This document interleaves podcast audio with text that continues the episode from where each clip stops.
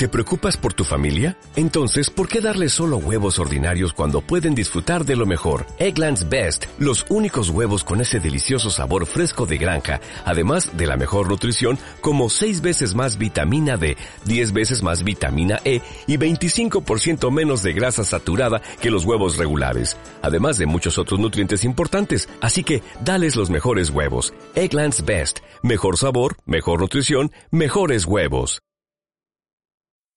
Are you, are you listening? Damn. Uh. Yeah. ¿Qué pasa, bolers? Bienvenidos a Massive Ball, tu podcast de opinión de la mejor liga de baloncesto del mundo. Y volvemos una semana más. Eh, es lunes, o mejor dicho, no es lunes, sin el programa de WNBA. Y una semana más, fiel a su cita, eh, pues tenemos a Jorge. Buenas gente, otra semana más por aquí. Esto ya, esto ya va a ser misa de los domingos, Julián. Sí, tal cual, ¿eh? Eh, a- a- a- yo no sé si en, si en la etapa anterior eh, tenías algún tipo de sobrenombre, como a John Ball le gusta poner sobre- sobrenombres a todo Dios, si no, pues se te pone algo, a poder ser ofensivo o yo qué sé. Pero claro, como vas a, andas a dos palos, ahora estás con esto, pero luego vas a cambiar a, a Euroliga, está Me complicado. dijeron Jorge el Gamer y ya está, me sirve con eso. Es que de aquellas sí, claro, aquella- de aquellas eres el gamer y esas cosas. Pero bueno. Bueno, pues estamos eh, una semana más y tenemos muchos temitas. Eh, uno que aunque quede un poquito muy atrás, no podemos dejarlo atrás, que es el tema de la Copa de la Comisionada, la Commissioners Cup. Tenemos algún tipo ya de resultados importantes, ya tenemos más equipos, más franquicias clasificadas para playoffs. Eh, por abajo sigue la cosa calentita. Y luego nos vamos a meter con, o a continuar con esta serie de micro historias de la WNBA. Entonces, bueno, y alguna noticia por ahí que anda por ahí suelta, interesante, que parece que ha removido un poquito el mundo de la WNBA. Y a ver si a lo mejor remueve otras cosas. No sé. Porque puede, puede, no sé, de repente, ya- veremos, ya hablaremos del tema. Pero bueno, ¿cómo ves el menú de comienzo de semana? Ah, con ganas de empezar y, y seguir con esta, con esta fase final de la Women NBA que está, está que arde, la verdad. Está calentito, ¿eh? Es que, es que hay que tener en cuenta que la madrugada del 17 al 18 empiezan los playoffs. O sea, es que queda menos y nada. ¿Tú cómo ves, antes de meternos en el, caldero todo, el tema de que la Copa haya sido, o sea, que sea tan cerca de los playoffs? O sea, yo entiendo que se ha hecho una, dos semanas después de los, del All-Star y pues prácticamente dos semanas después, tres, es playoffs. ¿Tú lo harías antes del All-Star? ¿Lo dejarías aquí donde está? O Es que en una liga tan corta como la Women al final es complicado no encajarlo, porque si fuera como la Copa del Rey, por ejemplo, en, en ACB sí que podrías meterlo mitad de temporada y luego te quedarían igual tres meses, ¿no? De competición. Pero es que aquí al final no hay... ¿Dónde la pones? Si la pones muy al principio los equipos no están rodados, si la pones al final te van a decir que se junta con los playoffs, yo creo que así está bien. Sí, no, porque al fin y al cabo tienes que hacer primero tus 10 partidos contra los de tu conferencia, tienes que meter eh, partidos contra los otros, es decir, que más o menos quede, pues que hayas podido jugar contra todos, que en este caso se puede hacer porque es una liga corta, entonces te queda casi al 50% porque prácticamente fue en el Ecuador. Pues, Por pues, el oye, formato es que, no tiene queda además la, la Copa de la Comisionada, yo creo que tal y como está, está perfecto. Sí, sí. eh, bueno, luego nos metemos un poquito con este tema cuando hablemos de la Copa, pero vamos a entrar ya en, en todo esto, porque cuando las noches de WNBA se hacen largas y los días pesados, siempre tendrás Massive Ball para pasar un buen rato. Comenzamos.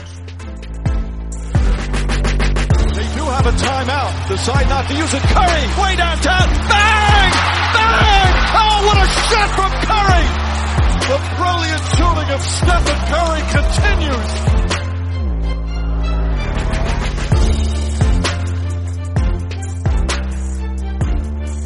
Bien, pues continuamos. Eh, y ya son unos cuantos. Yo tengo apuntado aquí el quinto, pero yo juraría no, no, es el, es el séptimo ya. Las cosas van, si, si he contado bien, sé contar y esas cosas.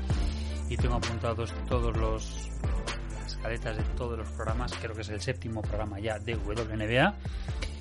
Y yo creo que vamos a empezar pues por lo sucedido eh, la madrugada del martes al miércoles. Que eh, yo no sé cuál fue el primer el la primera cábala que hicimos. Sé que la semana pasada los dos nos vendimos a lo fácil y los dos apostamos por las Chicago Sky. Yo creo que la semana anterior uno de los dos apostó por las Aces. No tú dijiste recuerdo. que ganas Isis, pues ya me la contraria, dijiste. Ah, vale. Bien. Es que me sonaba que alguno de los dos. Pero la semana pasada, que es la que cuenta, ambos dijimos eh, que las Sky iban a ganar. Yo dije que la MVP iba a ser Candace Parker. Tú habías dicho, Miseman.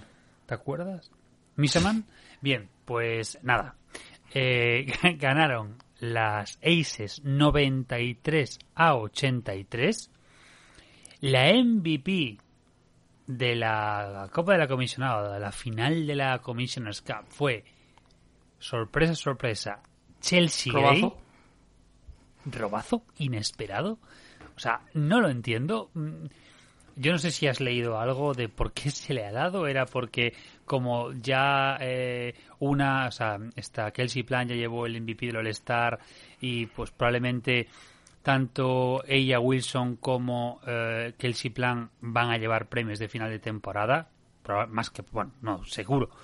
Una de la- las dos van a llevarse un premio gordo. O sea, porque está claro que eh, Kelsey va a llevar seguro el, el MIP.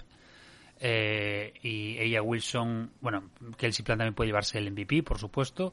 Eh, Kelsey, eh, ella puede llevarse el MVP y el Defensive Player of the Year. O sea, se ha dado el MVP a Chelsea Gray por mm, reparto equitativo, un intento de so- so- social baloncesto. Sí, a ver, es la única explicación lógica que le veo, porque al final si tú ves el partido, que imagino que nos meteremos ahora, pero el, partido de Chelsea Gray no es de MVP ni mucho menos. Por números, vamos primero a los números, luego nos metemos con el partido. Como dije, 93-83. Eh, mm, aunque a nivel de números sí que el segundo cuarto lo ganan las Sky, eh, Las Vegas estuvo todo el santo partido por delante. Las Vegas no hubo un solo momento en el partido en el que se dijera, uy, que puede ganar Chicago, en absoluto. Estadísticas. Eh, pues precisamente ella Wilson, eh, 17 puntos, mm, 17 rebotes, dos asistencias y 6 tapones. Cuidado. Eh, Chelsea Gray, la MVP, 19 puntos, 4 rebotes, 5 asistencias. Y, y Kelsey Plum, 24 puntos, 2 rebotes, 6 asistencias. Eh, por clarificar, además, eh, o sea, Kelsey hizo 6 de 9 en triples. Y, y para mí, para mí es un poco extraño que se le haya dado porque a nivel defensivo, por ejemplo, mm, ella Wilson fue excelente. De hecho, para mí fue una de las claves porque para mí, no sé qué opinas tú, pero para mí fue un partido que lo ganó Las Vegas desde la defensa. Totalmente. ¿eh? Sí, o sea, al final el primer cuarto fue arrollador. O sea, creo que en el primer cuarto metió cuatro triples, que es Plan. Por eso no entiendo tampoco cómo se dé un, un MVP a alguien que igual las fases de partido que ha jugado no han sido tan, tan candentes, ¿no? O sea, al final el partido te lo abre muy bien entre Kelsey Plum y Aya Wilson y luego es, es el banquillo tan profundo que tiene el que te lo mantiene, pero no lo sé. Habrá que preguntarle a la comisionada. Es que, es que aparte es eso, o sea, eh, juegan totalmente desde la defensa. Eh, yo hubo un momento que dije yo, esta- estas mujeres se, se, se desfondan, o sea, estaban derrengadas porque el, la, la carga física desde el punto defensivo que habían estado haciendo las Vegas Aces era tremendo, desfondándose ya mismamente desde todo el cuerpo de Gars eh, con una defensa perimetral súper intensa. Ella Wilson es que era, era dominantísimo, o sea, era imposible, imposible frenarla. eh, eh, intentaba entrar cualquiera, mm, mm, cualquiera, o sea, incluso Candace Parker, y no había manera. O sea, había, era boquete tras boquete, eh, frenazo tras frenazo, y luego en ataque exactamente igual. Sí que es cierto que llegaba un poquito más tarde porque hacía mucho trabajo defensivo, pero luego es que es eso. Y Kelsey a, un, a un nivel y a un ritmo tremendo, y luego lo que dices tú, el fondo de banquillo, o sea, le salvó el culo ese fondo que tienen que habría que ver, pero es que está claro que las tres primeras, yo diría más, eh, pues luego hablamos de clasificación, pero me refiero a de las de las grandes candidatas, eh, Las Vegas y sobre todo Seattle tienen un fondo de banquillo de una calidad absolutamente acojonante. Quizás menos igual Seattle y Washington, que estoy viendo más partidos últimamente, me están, no sé, bajando un poco las expectativas que tienen de cada playoff. Pero sí, o sea, el fondo de armario de Chicago y, y Dallas es increíble. O sea, de Dallas, de, de Las Vegas es increíble. No, tremendo, ¿eh? Eh, sí que, por ejemplo, no sé, yo no sé, igual nos esperamos un poquito más, pues, por ejemplo, de Miseman, por, por supuesto, de Candance, muchísimo más, la verdad, yo, a mí Candance me... No, no, a ver, si ves los números, dices tú, hostia, pues, ojo, hizo unos numerazos, pero es que, es que Candance estuvo totalmente anulada por ella, Wilson. Y Kalia Copper, pues te diría que casi lo mismo por todo el cuerpo de, de, exteriores de, de las seis. No sé, me parece. Me pareció que es un partido, o que fue un partido perfecto. Sí. O sea, es un partido de campeonato. Eh, pues como en este caso, que es un partido de uno solo, o una sola final, o eh, un último partido. Imagínate, porque es un quinto partido de las finales, eh, pues una situación similar. O sea, es un partido a vida, a vida o muerte y el planteamiento de Las Vegas es perfecto. Eso sí, otra vez no te sale, me refiero, otra vez no te sale en una serie, eh, te sale este partido y al siguiente no te sale. Si es el último, sí. A ese inicio de partido no se repite muchas veces contra Chicago Sky, vamos. Lo podemos asegurar desde aquí que hemos visto un montón de partidos esta temporada que que tampoco creo que si se encuentran, que como parece se puede encontrar en la final de nuevo, no creo que cometan los mismos errores, la verdad. Ya, pero fíjate que, que lo decíamos un par de días antes de la final. eh, si no recuerdo mal, fue Chicago contra. Sí, contra Nueva York. En Chicago, además, si no recuerdo mal, fue en Chicago, creo. Y les dieron otro, bueno, otro baile, pero que tuvieron esos minutos finales que lo dijimos la semana pasada. Parece que perdieron o que ganaron el partido de las Liberty porque Chicago estaba pensando en la Commissioner's Cup. Pero aquí el primer cuarto que les calzaron las seises fue un baile descomunal. Sí, totalmente de acuerdo. Y nada que objetar. No, no, nada. Eh, es- intentando exportar esto, sabemos que tanto eh, la NBA juega mucho con lo que se hace en la G League y lo que se hace en la WNBA para probar ciertas cosas. Eh, ¿Cómo ves de exportable el formato 100%? ¿eh? Hmm. El for- ¿Ves exportable al 100% el formato de la Commissioner's Cup para esa Commissioner's Cup de la NBA que pues se está hablando que, que puede suceder? Yo en NBA vería más un, un torneo del CAU tipo Copa del Rey española. Sinceramente, porque al ser muchos más equipos parecería un poco raro que solo jugaran solo entre dos. No lo sé. Si hicieran, por ejemplo, no como el torneo del play-in, pero no sé, entre los cuatro primeros de cada conferencia, por ejemplo. Pero el mismo formato de, pues en este caso, en vez de los 10, pues coger, eh, jugar, pues eso, contra todo tu, contra toda tu conferencia, eh, ida y vuelta, y después, pues eso, los, los cuatro, no, los, sí, los cuatro primeros, ¿no? Bueno, la, NBA con el pedazo de, de calendario que tiene podrían hacer incluso ida ida y vuelta. Ida y vuelta y de vuelta podrían hacer incluso.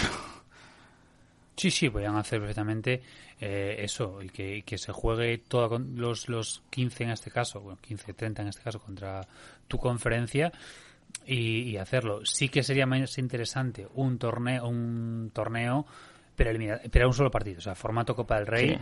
Eso, que sean pues una Final Four, por- ejemplo, cuatro partidos, o sea, sí, Final Four, más no sé yo, pero sí que es exportable. Yo creo que creo que se ha dejado ahí. Creo que para mí mm, me parece interesante el hecho de que se le dé el plus al equipo que ha quedado mejor, pero desluce mucho de cara al campeón en este caso lo frío que estaba el Wintrust Arenas, porque claro, se les, se les apagó la luz enseguida. A lo mejor un campo neutral quizás sería más interesante. Sí, hombre, al final jugar en casa y que el primer cuarto te estén aplicando semejante correctivo, pues no, no es fácil para la afición. Y eso que luego en el tercer cuarto ya sí se empezaron a acercar y, y volvió a la vida el, el pabellón, pero sí, un poco, un poco triste el ambiente. Eh, mis palos otra vez a la afición. O sea, mis palos otra vez. Eh, Chicago, tercera ciudad más grande de Estados Unidos, eh, mm, con entradas a 20 dólares.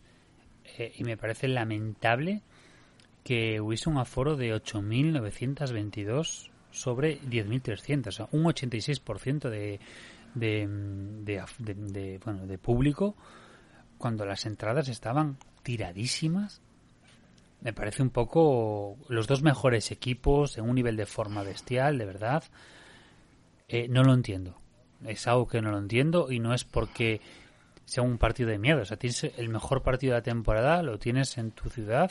De verdad que no lo entiendo. Que no Sí, al final lo que has dicho, lo- los dos mejores equipos y que encima, bueno, Chicago siempre ha sido ciudad de baloncesto, entonces se entiende menos. Un partido a buena hora Yo- encima. Sí, sí. O sea, y yo diciendo de que lo llevaran a United, ¿sabes? Como para llevarlo a United, que es el doble de aforo, me cago en la leche. Es que es, que es eso, yo lo vi el día el día antes, eh, bueno, esa noche antes, un par de horas antes, y es que las entradas están a 20 dólares. O sea, es que me parece un puto regalo. Sí. Es verdad. Bueno, cerramos eh, Commissiones Cup. Bueno, algún chascarrillo que hubo que volvieron a hacer la coña con la copita. El, el Cathy Ethelberg, la, la comisionada, eh, volvió a sacar otra copa de juguete para dársela a Kelsey Plan. No sé si lo viste en Twitter o en las redes de Kelsey Que le y una más pequeña aún, ¿no? una más pequeña aún, más pequeña aún, más de juguete. Ahí guay porque, bueno, pues que la comisionada entró un poco al trapo, a la broma, y bueno, quedó así un poco en plan coña. Las compañeras un poco se rieron de Kelsey Plan y que, que cuidado, ¿eh? Eh, Ahí son cositas que me parecen interesantes porque se ve un ambiente muy cojonudo en, el- en ese vestuario, ¿eh? Sí, yo no me imaginaría a Adam Silver dándole a Jokic una copita en Serbia y rodeado de, de sus vacas y sus... Esto no me lo imagino, la verdad, pero... Bueno, el, el, el, el contrato, el, extensi- el supercontrato este lo firmó en chanclas como si viniera de la playa, tal cual. Y, y el MVP se lo dieron viniendo en el caballo ese, el taxi caballo ese chungo. Si como se dice ahora en el argot gamer, me están filmando a mí, me están filmando. Bueno, vamos con la clasificación que por cierto eh, ya tenemos ya tenemos eh, cinco clasificados para playoffs ya fijos que era evidente falta ver el orden Eh, Chicago, Las Vegas, Connecticut, Seattle y Washington ya tienen asegurado su plaza de playoffs es decir que estamos en lo que nos decíamos nos quedan dos puestos perdón tres puestos eh, que, hay que repartirlos. Veremos ahora un poco cómo está. Muy por encima, eh, Chicago Sky 23-7, eh, con 8-2 en los 10 últimos. Hace un rato que termina, bueno, hace un rato, hablamos de domingo noche, eh, jugaron y eh, ganaron Chicago Sky en el overtime, en, el, en, la, en la prórroga ganaron a Connecticut Sun, o sea, por tres puntos y, bien, porque eso, a- aunque Connecticut está clasificada, pues eso, baja algún tipo de puestos de probabilidades de quedar un poco mejor y Chicago sigue afianzando contra un rival probablemente directo de playoffs. Un partido bonito, lo he visto en directo entero. Y uf, si encantas por segundo partido consecutivo, por dicen que es enfermedad, que no es COVID, así que bueno, tampoco dicen nada más, a saber cuándo volverá. Y con Ética San, pues lo de siempre, que no sabes cómo lo hacen, pero, pero que siempre están ahí. Y al final, pues nada, Caliaco pues ha sacado, vamos, hoy todas las artimañas que tenía guardadas y 27 puntos parece que ha hecho al final. Eh, lo que llevamos diciendo prácticamente toda la temporada, o sea, da igual que vaya a quedar una primera, otra segunda, eh, se van a estar jugando las habichuelas ahí. Realmente mm, sería casi irrelevante el récord final que tuviesen Chicago y Las Vegas. Al fin y al cabo, lo que interesa es, es, es el final. Es decir, ¿tú crees que les podría favorecer o perjudicar a Chicago o a Las Vegas ser primeras o segundas? Venga, con algún tipo de que alguna de las dos les pueda perjudicar algún tipo de cruce. No lo creo que esos dos equipos estén en posición de preocuparse de nadie más, yo creo, ¿no? no creo, vamos. Vamos a ver, simplificando.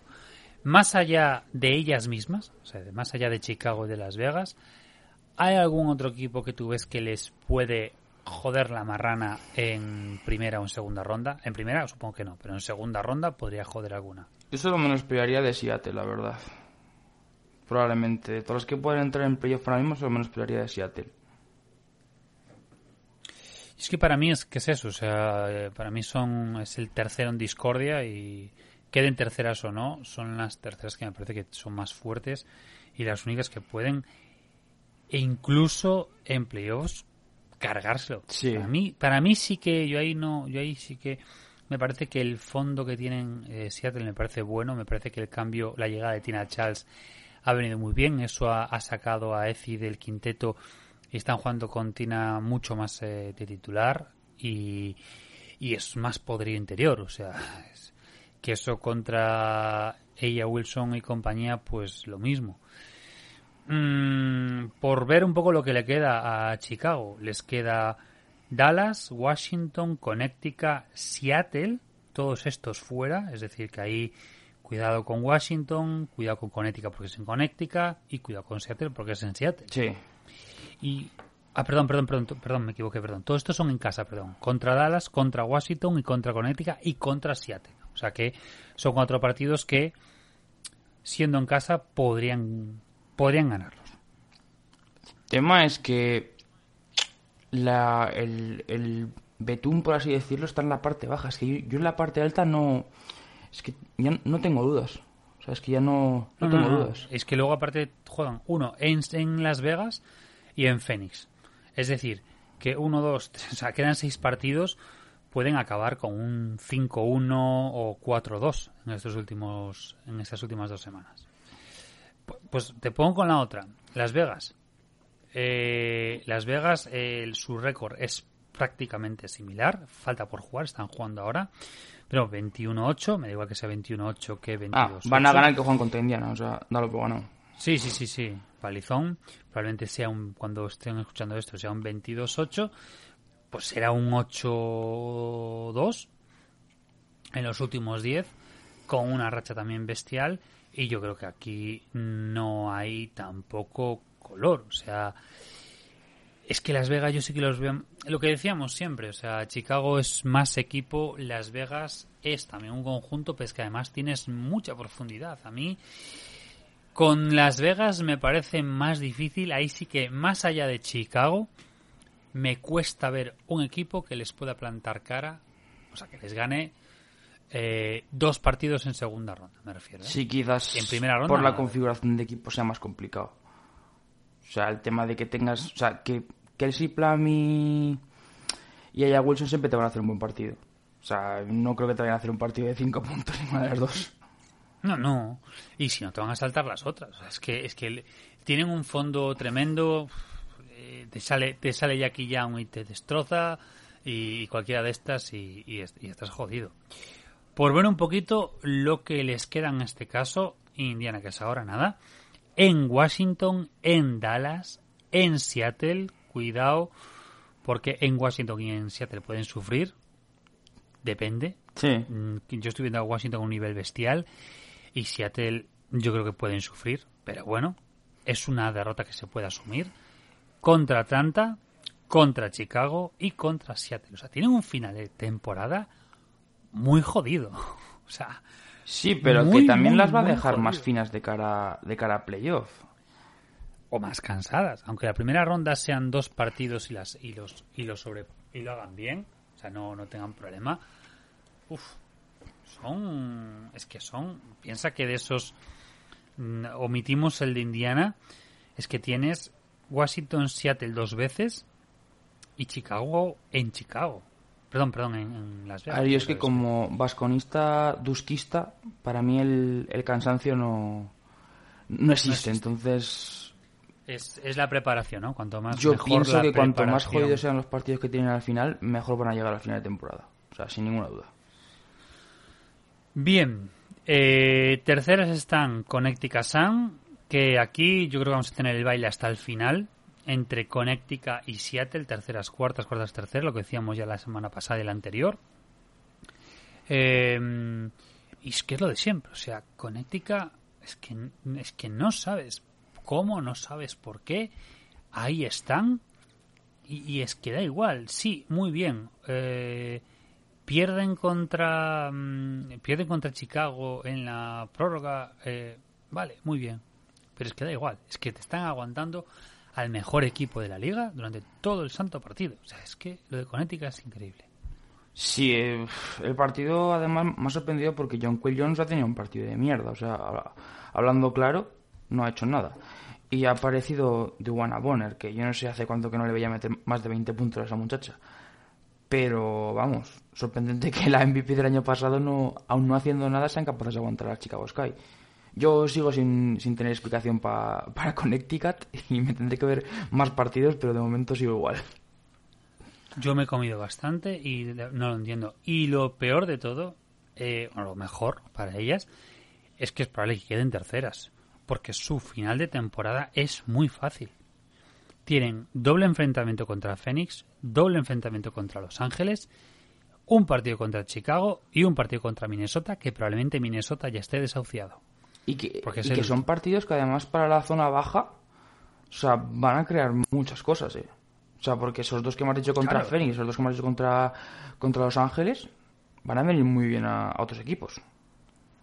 Sí, sí, es que aparte casi en back-to-back, casi en back-to-back, y, y los dos en, en casa contra Phoenix, es que este miércoles y este viernes, así del tirón, pumba, venga. Luego tenemos, que aparte lo tenemos un bu- buen partido para previa al, al próximo programa, porque es el domingo a las 7 de la tarde. O sea, y, luego los otros, los dos de Los Ángeles en el cripto, que eso tela, porque es que puede ser clave para puede ser clave para que ella se afianza en el tercer puesto y que y que mate definitivamente a Los Ángeles, porque pierden esos dos Los Ángeles o estos dos que tiene ahora contra Phoenix, ganan los dos eh, Connecticut y Phoenix pierde un montón de papeletas. Quedando tan pocos partidos como quedan, un doble enfrentamiento contra un equipo del, del top 4 es, es un suicidio. O sea, es... Matador, ¿eh? Totalmente matador. Bien. En el 4 están las Seattle Storms, están con, con 19-11. Eh, muy regulares, me parece que están siendo bastante... Bueno, si vamos al récord, no puede parecerlo tanto porque son 6-4. Me parece que están siendo muy regulares. Me parece que es un equipo con una profundidad tremenda, sobre todo en el juego interior, porque si no te sale... Bueno, Brianna siempre está, pero tienes a Ezi, tienes a Tina Charles, me parece que es clave. Es increíble eh, lo que este equipo hace y mira que le tengo cariño a, John, a, Dios, a Noel Quinn. Es increíble lo que hace este, este equipo con Noel Quinn de entrenadora. Sí. El final de, el final es de es partido del otro día es de bochorno para Es arriba. O sea, eh, no hace falta ver el partido entero, pero ver los últimos, ¿qué? Dos minutos, tres minutos de el Washington contra... contra Seattle, que encima Seattle. ganó Seattle, que es lo peor. lamentable. Ganó Seattle. O sea, pero es que la, Es la que- penúltima posición solo tenían que sacar de banda, ponerla en las manos de cualquier jugadora, hacían falta y se acababa el partido. Empezaron a hacer bloqueos, se movió una para adelante, una para atrás, de repente aparece el balón en el lado contrario y la pierden. No, no, o sea, eh, Washington perdió el partido y aún no sabe cómo. Sí. Aún no sabe- lo perdió y no sabe cómo. Porque es que, es que lo tenían súper fácil. Si aparte es que era lo más fácil del mundo asegurar ese doble tal. Sí que ahí hubo un momento tremendo, si no recuerdo mal, de Brianna Stewart capando totalmente a Deledón. Sí. Increíble. Que ahí un poco empezó la cosa a achicarse, pero, pero es increíble. Lamentable esa gestión de- del último minuto de Seattle. y eso, pues no sé si les va a comer más la moral a ellas, porque se vieron que eh, lo hemos hecho rematadamente mal y lo hemos eh, tirado para adelante, o, a Washington, pues hincharles para, pues mira, nos vamos a cruzar en playoffs y estas, eh, no- vamos, nos van a oír. Sí, ahora por ejemplo están volviendo a jugar y, se nota que han aprendido de la experiencia pasada. No vamos a adelantar nada, pero bueno, ahí andan. Pero sí, un, un final de partido un poco raro, ¿no? Y le está pasando mucho últimamente a Seattle y también le está pasando a otros equipos como... No como Chicago, que Chicago, por ejemplo, son las reinas de, de los finales de partido, pero no sé, Seattle, por ejemplo, Dallas, Phoenix, tienen bastante mala gestión de minutos finales. Yo a Seattle les veo mm, con una fuerza sobrehumana en el equipo que les puede eh, hacer acabar la temporada por encima de sus posibilidades. Repito, me parece un equipazo, me parece que es muy profundo, eh, pero está el tema del último baile de, de Suber y eso creo que les puede ayudar un poco a jugar por encima de de sus posibilidades. Creo que deberían pasar esa primera ronda fácil, aunque probablemente no les vaya a tocar nada fácil, pero sí que depende si queden terceras o queden cuartas, pues van a tener que enfrentarse contra una de las entre ellas mismas, como que sí, entre ellas mismas, o con Washington o lo que sea, pero claro, eh, luego segunda ronda será complicada, pero cuidado que no se te plante Seattle en la final. Sí, yo lo veo factible. Yo también luego, comentario eh, por una parte positivo y por otra negativo, a mí que Subert con 41 42 que tiene, ¿no? Que sea la mejor base y única base capaz de dirigir a la Seattle Storm me parece... uf, es que es súper arriesgado. O sea, es que el año que viene se te pira y lo hemos hablado tuyo por privado cinco veces igual. O sea, es que no tienes a nadie. es que Seattle el año que viene o va de forma agresiva a la agencia libre o no tiene quien dirija ese equipo. Y, y- y es un problema, o sea, porque Noel Quinn está puesto ahí, por, está puesta ahí por ser pues una exjugadora, porque es buena, es, es buena entrenadora, lo que pasa que eh, le falta mucho. Y claro, eh, están las Storm funcionando como están funcionando porque tienen a Brianna Stewart, porque tienen a Suber, que es la entrenadora. Sí. Entonces, eh, necesitan una base de calidad como el comer. Es que si no, se va a tomar por culo el proyecto. Y no puede irse a tomar por culo un proyecto en el que tienes a Brianna Stewart. No puede. Tal cual. Y, tam- y- y tampoco sé a qué base pueden optar en agencia libre, la verdad. Eh, no tengo ni idea. Yo ahí no tengo ni idea. Porque a lo mejor te puedes sacar de la manga, pues, pues ahí como, como hemos visto este año. O sea, sacarte de la manga una sexta jugadora como Kelsey Plan y ser la, la dueña y señora. Pueden sacárselo de ahí de otro equipo. Porque yo en su equipo, yo lo siento mucho, pero no lo veo.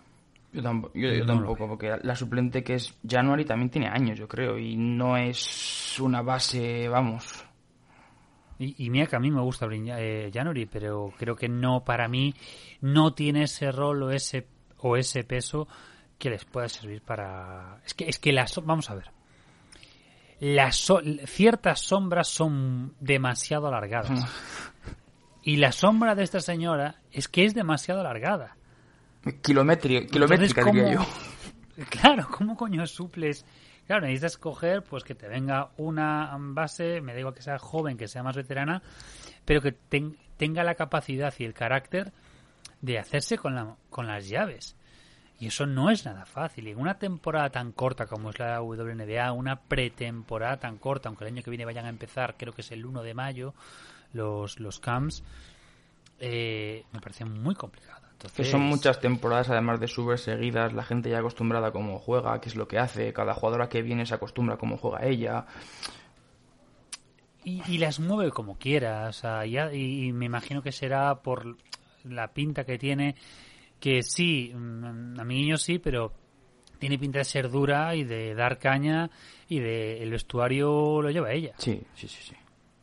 Y, y- y lo siento mucho. Sé que hay mucho fan de, de Brianna Stewart, pero y a mí me gusta mucho Brianna Stewart, pero no es una líder. o Yo no la veo con la capacidad de liderar ella el, de, de- de ser ya el líder del equipo, ni en el juego ni en el vestuario. No, que se entienda el comentario que hemos hecho como algo positivo, ¿no? Antes de que nos salten al, al cuello los Stewie Livers, pero ni por carácter, yo creo, ni por, ni por estilo de juego puede ser una líder.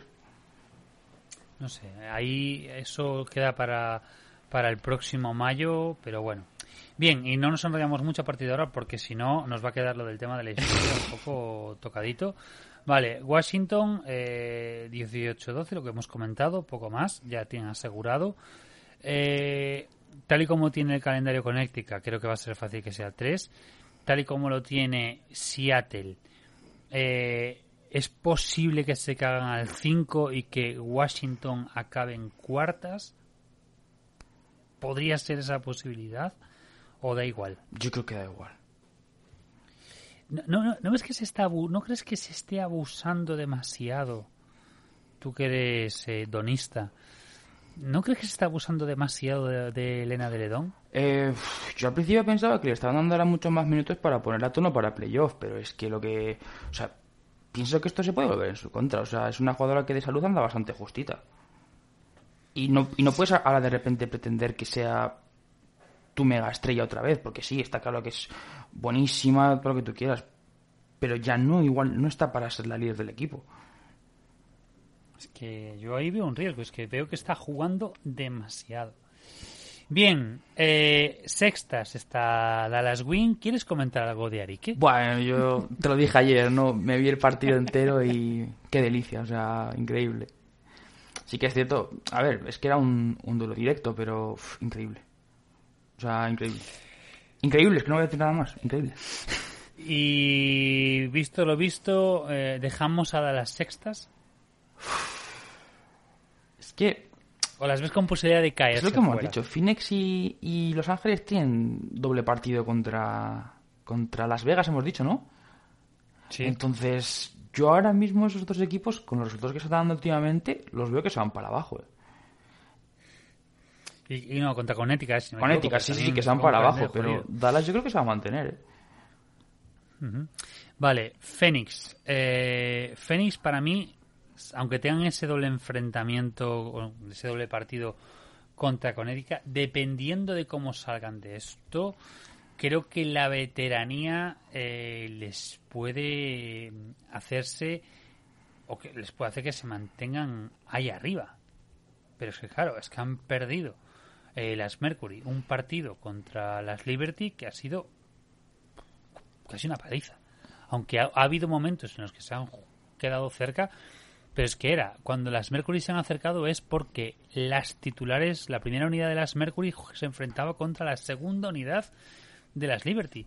Pero cuando estaban a iguales, primera contra primera, segunda contra segunda, las Liberty por encima. Y eso, un equipo como Phoenix no debería permitírselo. No ha habido color, también es cierto que eso no pasa a todos los partidos, pero... Porque sabemos cómo son las Liberty también, ¿no? Que tienen un partido bueno desde Sí, el sí. triple y, y te humillan y luego de normal pues no... Yo cuando veo a Hansu meter triple de 7 metros pues ya no sé qué pensar, la verdad.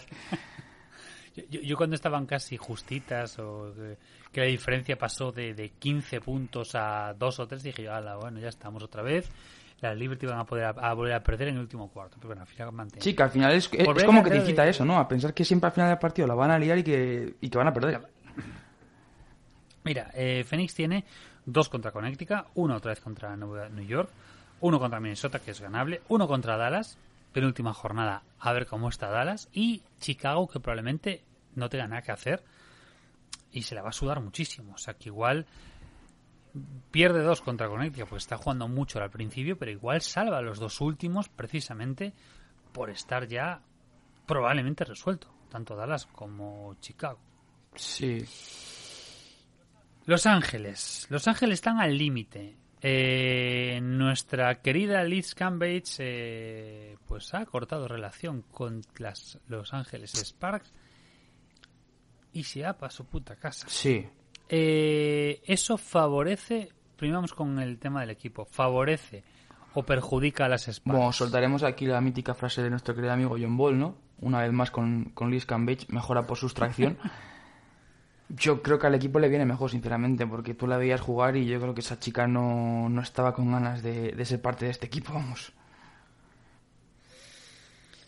Eh, ¿Y qué va a ser de Liz Cambridge? ¿Se vuelve a Australia? ¿Se queda en la WNBA buscando equipo que cualquier equipo le va, le va a dar un hueco seguro porque es una jugadoraza tremenda? ¿Se va a Europa? Yo creo que ya hemos terminado de ver a, a Liz Cambridge en la Women NBA y veremos si en el baloncesto en general. Joder, es que, es que, es que es una jugadora muy buena como para que la podamos, como que la vayamos a perder, porque es que eh, una jugadora dominante, una jugadora que si la WNBA fuera de otra manera y trabajara un poquito más el tema del físico y esta chica estuviese a un físico un poco más más más más físico Hmm. eh, esta tía, eh, vamos, sería más dominante de lo que es aún. Problema de Liz Campbell, lo dices tú, lo digo yo, La cabeza. la cabeza. Eh, es que esos son mm, las maracas de Machín. O sea, ahí es como si juntáramos, pues, eh, o cogiésemos lo peor de Irving, Durán, Embiid, eh, y si me apuras a veces es Harden por, por el físico, ¿no? O Ben Simmons, porque no quiere jugar, ¿no?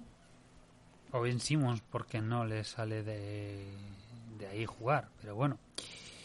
Eh, yo no sé qué va a ser esta mujer. Mm, a lo mejor es que es que no entiendo cuando que, que tú a falta de seis partidos tires la, la, la- la- ti- ti- tires la tu carrera. Y que yo con estos temas siempre de salud mental siempre he sido bastante claro. Siempre que he hablado por el grupo de, de OGs y demás, o sea, si tú realmente estás mal y te han diagnosticado que estás mal, cúrate.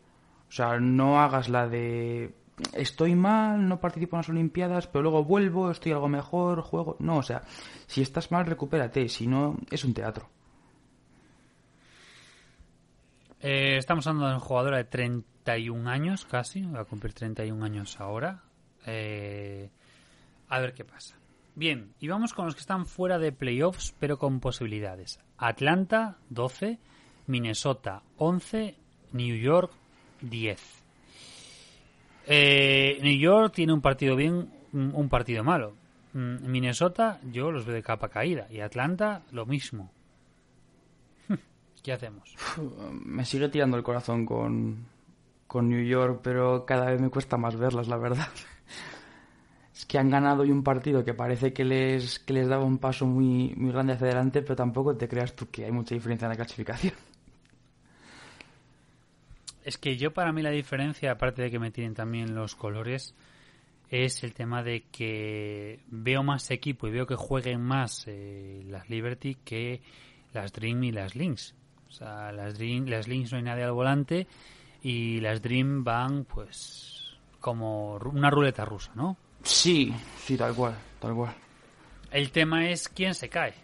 Si se cae Phoenix, si se cae Los Ángeles, quién se cae. Yo ahí no lo tengo claro. Yo necesito ver esta semana que se va a clarificar. Yo creo que esta semana veremos un poco po- hacia dónde se va a equilibrar un poco más la balanza. Yo creo que Atlanta y, y Minnesota se caen fijo, yo creo. Y el resto pues es una incógnita.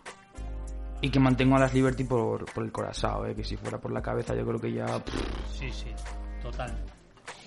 Totalmente. Bueno, como nos hemos alargado mucho con esta primera parte, porque teníamos la Copa de la Comisionada y tal, vamos a hacer un pequeño corte y después vamos a continuar con esta serie de historias de las franquicias de la WNBA. Así que, dentro, intro. Oh, no, no, no, no, no, ladies and gentlemen. That's not what's on my mind. Not the Jets and the Giants, not even the Cowboys right now, not LSU, Alabama. None of that's on my mind. That's not why I'm sitting here ticked off. You don't do what the hell they did yesterday. You don't do it unless you fired the man.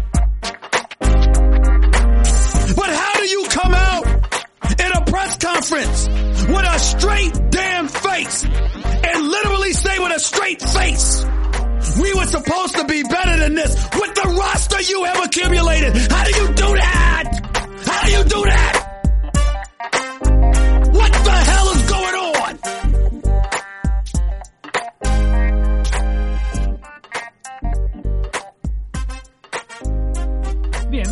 Pues vamos a continuar con esta serie que estamos haciendo, dando un poquito a conocer eh, brevemente. Intentamos, creo que la semana pasada cumplimos nuestro cometido de hacer brevemente esta pequeña historia de estas franquicias.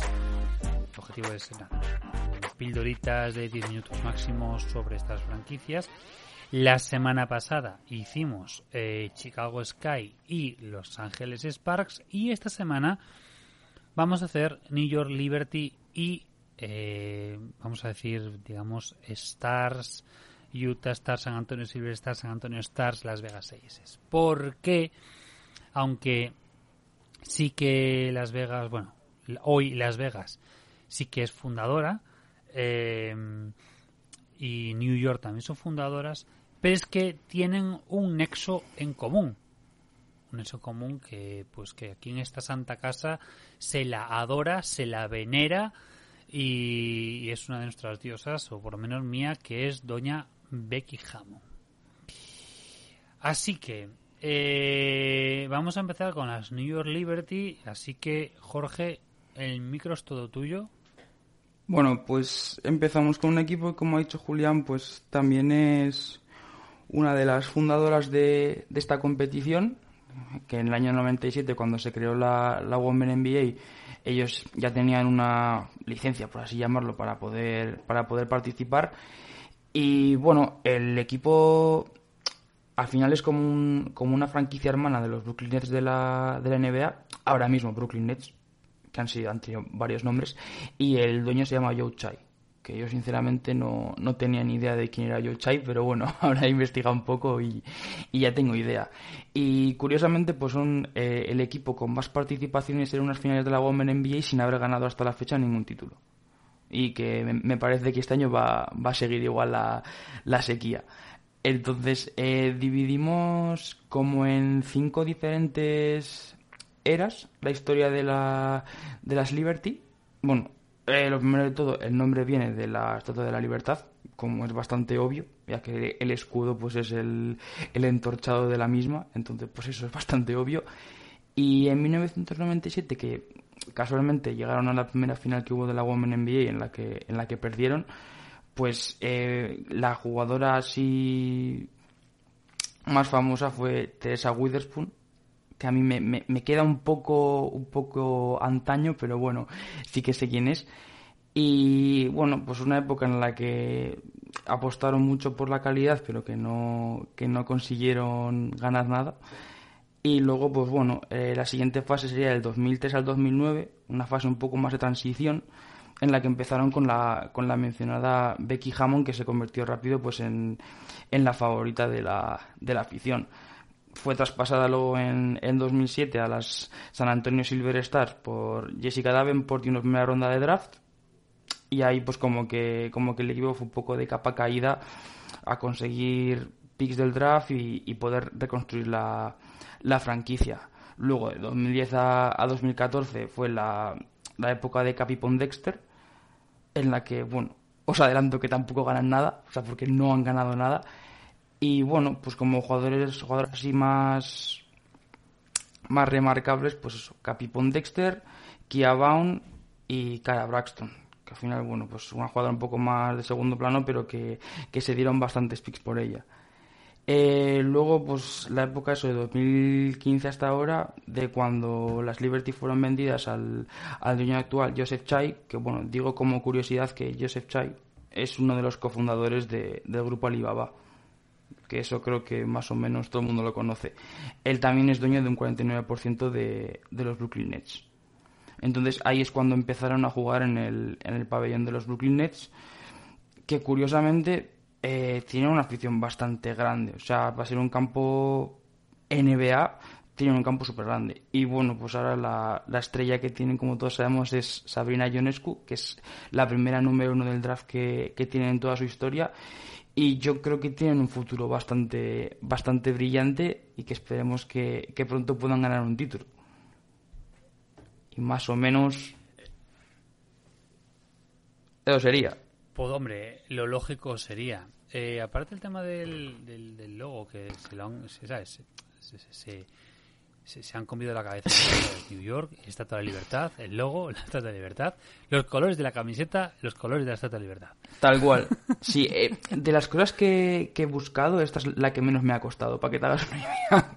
Sí, sí, sí, sí, no, es, es fácil. Eh, ya el tema, o sea, con esa mascota que tienen, que es un elefante, yo eh, hoy porque Manu, Manu Planetario me ayudó con el tema de la mascota, eh, es muy jodido, o sea, eh, un debe en este caso de la es eh, actualizar bien, bien, bien bases de datos e información porque están muy, muy cutres, o sea, en las propias páginas de las de las propias eh, franquicias hay muy poca información histórica, o sea, es un poco mierder, o sea, si has visto bien, pero es que cutre, ¿eh? muy mal. Realmente yo estoy mirando, claro, lo fácil sería ir a, a Wikipedia, pero es que Wikipedia realmente la información que tiene es, es pésima y estoy mirando mucho en, en Reddit. Sí, sí, sí, sí. O en artículos eh, históricos por ahí, porque ya te digo, Wikipedia es un poco mierda, la verdad. Eh, vale para algunas cosas de lo que son de las compras y tal. Pero bueno, en fin, pues muy interesante. Yo creo que sí que sí que hay vida eh, en el caso de, del futuro. Creo que el creo que ya por fin ya tienen el equipo. Lo que pasa que en la en estas ligas eh, gana uno. Y eso es lo complicado. Entonces, en fin. Bueno, pues vamos con este caso, eh, con nuestra segunda pildorita. Eh, también unos fundadores. Y en este caso tenemos. Eh, claro, es que una franquicia viajera eh, es un poco lo que en la NBA es eh, los hoy Sacramento Kings, que salieron de Rochester Royals, Kansas City Royals, Kansas City Kings, Sacramento Kings. Pues aquí tenemos Utah Stars, San Antonio Silver Stars, San Antonio Stars y hoy Las Vegas Aces. O sea, aquí es una, una franquicia muy, muy, muy viajera y con cositas interesantes, porque inicialmente el primer dueño de los Stars eh, pues fue el que era dueño de los Utah Jazz desde 1985, es decir, ese ese dueño pues que se comió la época gloriosa de los Jazz. Y de ahí el nombre, porque claro, es eh, primero eh, utiliza el nombre de Utah Star en, honor a el- al equipo de la ABA, el mítico los Utah Star de la ABA, pero le añade una doble Z al final, eh, pues como era un equipo de los Jazz, pues entonces le mete eso. Entonces queda un poco como Utah Star dormido, ¿no? Bueno, en fin, cosas así. Un minuto de silencio por el chiste de Julián. Vale. Es que yo cuando siempre que lo veía lo de, lo de, lo de Utah Stars, eh, eh, me imaginaba así, Utah Stars eh, y rollo dormido. En fin, no lo voy a repetir, que es peor aún. Bien, en el 2002 lo vende al dueño de los Spurs. Posteriormente, en el 2017, lo vende a MGM Resort, que es eh, el, digamos, ese cómputo tremendo compendio de, de- de- dueños de mierdas que tienen allí en Las Vegas. Y después, dentro ya de ese cómputo del MGM Resorts, digamos que lo venden en este caso parcialmente a Mark Davis, que es también dueño de los Raiders de la NFL. Que es ahí, pues en este caso, cuando hicieron todo eso. O sea, es una, es una historia rocambolesca con mucho viaje. En Utah estuvieron seis temporadas, pisaron dos ocasiones playoffs y solamente en estas dos últimas temporadas, es decir, solamente las dos últimas temporadas en Salt Lake City pisaron playoffs. La primera cayeron en primera ronda y la segunda cayeron en segunda en finales de conferencia contra las futuras campeonas Los Ángeles Sparks. Es decir, que vamos a ver esto repetido porque cada vez que llegaban a playoffs se la, se, la comían contra eh, los futuros campeones. El logo de las Stars, la verdad, estaba muy pero que muy guapo porque era las míticas montañas, o sea, las montañas de la mítica camiseta de los Utah Jazz, de, que vuelve este año, por ejemplo, eh, y, con una estrella, como una especie de estrella fugaz por ahí por el medio. Muy chulo, ¿eh? ese, logo inicial estaba muy, chu- muy guapo. Pero, como decía antes, su récord en playoffs es lamentable. O sea, si queremos contar los seis años, guay. Si queremos contar los últimos, igual de mal. 2-5. 2-5 eh, su récord en playoffs. Y, por ejemplo, aunque probablemente para la WNBA no sea muy relevante, pues sí que para nosotros a lo mejor pues puede ser interesante porque en esas Utah Stars jugó Elisa Aguilar. Una jugadora española, bien, pues interesante. Bien, en 2002, ya un poco con esa idea de separar eh, WNBA de NBA, eh, y aparte, pues eso, los dueños de los Jazz no querían mantener a las Stars, así que apareció el dueño de los Spurs y las compró. Las compró y por lo tanto se las llevó a San Antonio. Lo que hizo es, le quitó lógicamente las dos zetas finales y le puso lo de Silver Star, eh, porque así cogía ese esos colores en honor a un poco a los colores de los Spurs. Bueno, en el 2007, eh, que fueron los años buenos, porque como comentaste tú antes, es cuando se hacen con Becky Hammond. Se hacen con Becky Hammond, vuelven a playoffs, ahí ya ganan la primera ronda y caen en, primera, en finales de conferencia otra vez con la que serán campeonas las Mercury, ¿vale? Eh, en este caso, ese año. Posteriormente, al año siguiente, pierden las finales, o sea, ya llegan a las finales, pero las pierden contra las Detroit Shock. ¿Y quién estaba de entrenador en las Detroit Shock? Pues sí, Bill Lambier. El, odiado Bill Lambier, pero que luego tirarán de él.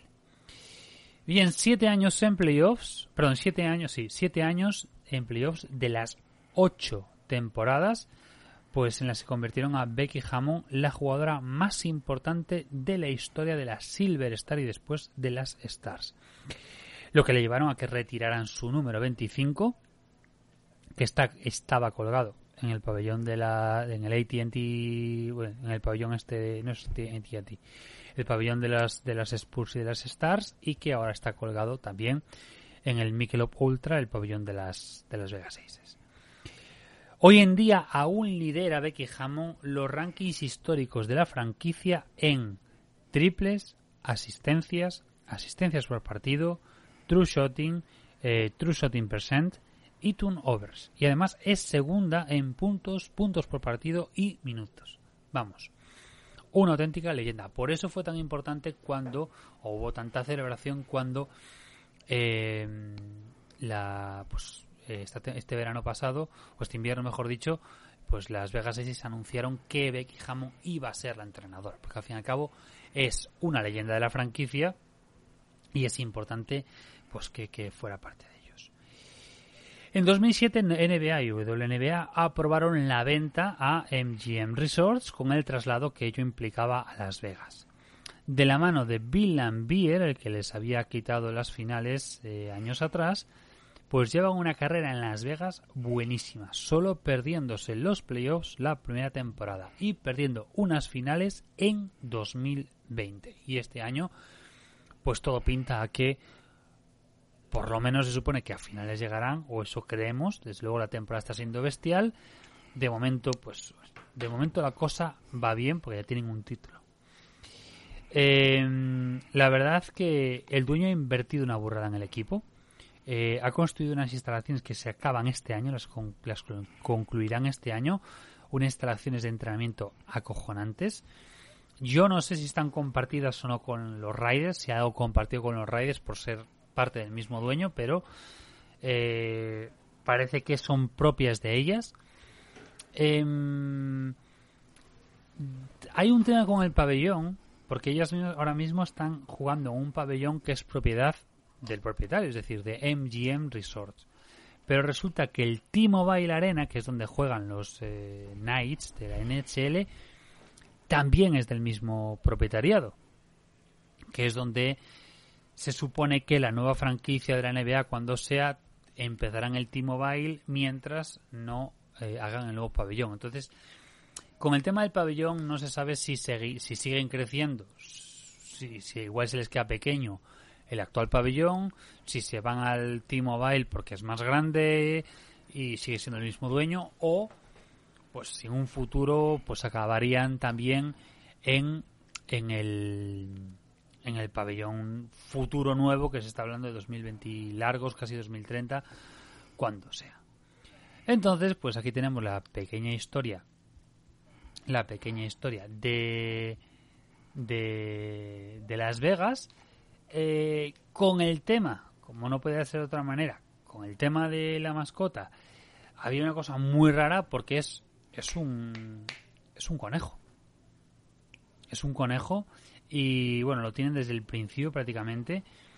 Y básicamente se llama buckets. Buckets que puede ser relacionado con los cubos o con el tema de, las, de, de- de- de los dineros, ¿no? de los dineros, de, de- las, de las cajas, bueno, de las tem- tema, tema de las tragaperras y lo que sea. Y que siempre está eh, apostando. O sea, bien, ¿no? O sea, educativo. ahora, Llévatelo tú a una escuela, a buckets, para que les hable a los niños de cómo apostar o cómo no apostar. Pero bueno que sí que es el rollo del tema de la cola de ratón, perdón, la cola de la cola de conejo que tiene ese puntito de suerte y tal, bueno, es un poquito ese ese rollito, ¿no? Pero me sorprendió lo del conejo porque no sé, me hubiese esperado cualquier otra cosa menos un puñetero conejo como mascota de una franquicia que se llama Aces y que no sé, no sé, cosas. Pues aquí está la historia de la franquicia de Las Vegas Aces y sus anteriores predecesores. Que por dinero no será, ¿no? Que por dinero no será, porque MGM Resorts es que, entre otros, o sea, tiene un mogollón de casinos, entre ellos el Mandala Bay, o sea, ahí van sobrados.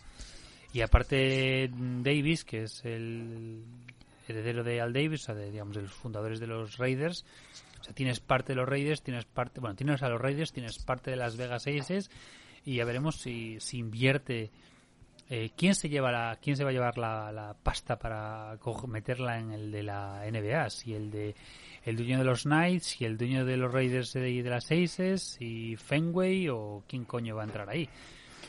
Pero vamos, que Las Vegas es un caramelito. Y a, a ver, a las Aces les, les ha ido muy bien. Les falta la puntilla, pero hasta ahora les ha ido divinamente. Sí, yo como apunte, si a alguno le interesa este rollo de cómo se gestiona la- el, traslado de un equipo y demás, que se vea la serie Bowlers, que habla de lo mismo pero del fútbol americano, de cuando Las Vegas consiguió la franquicia. Encima es de la Roca Johnson, o sea que os aseguro que mal no está. Sí, no, no, está, está, bastante bien.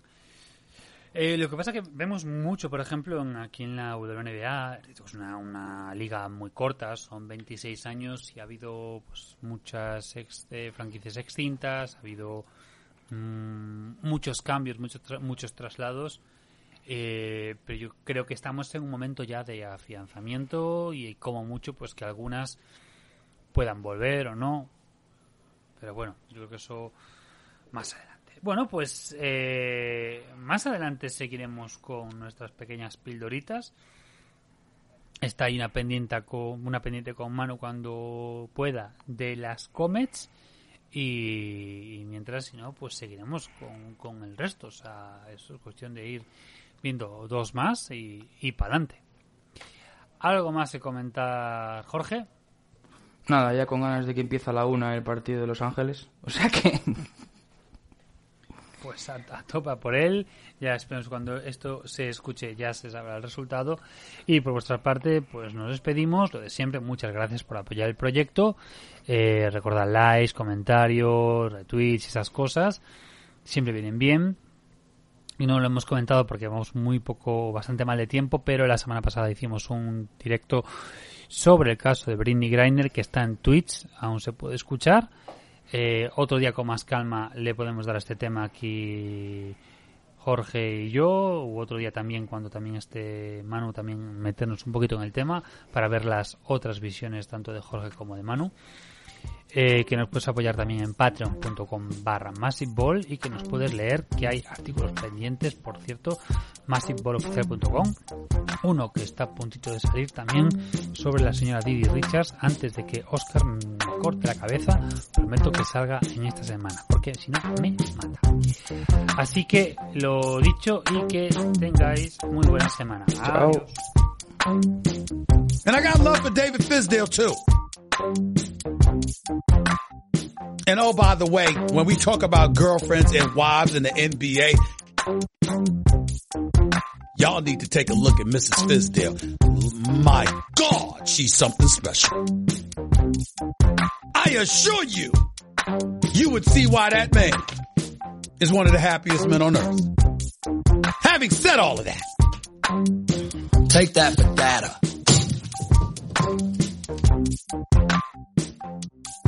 Thank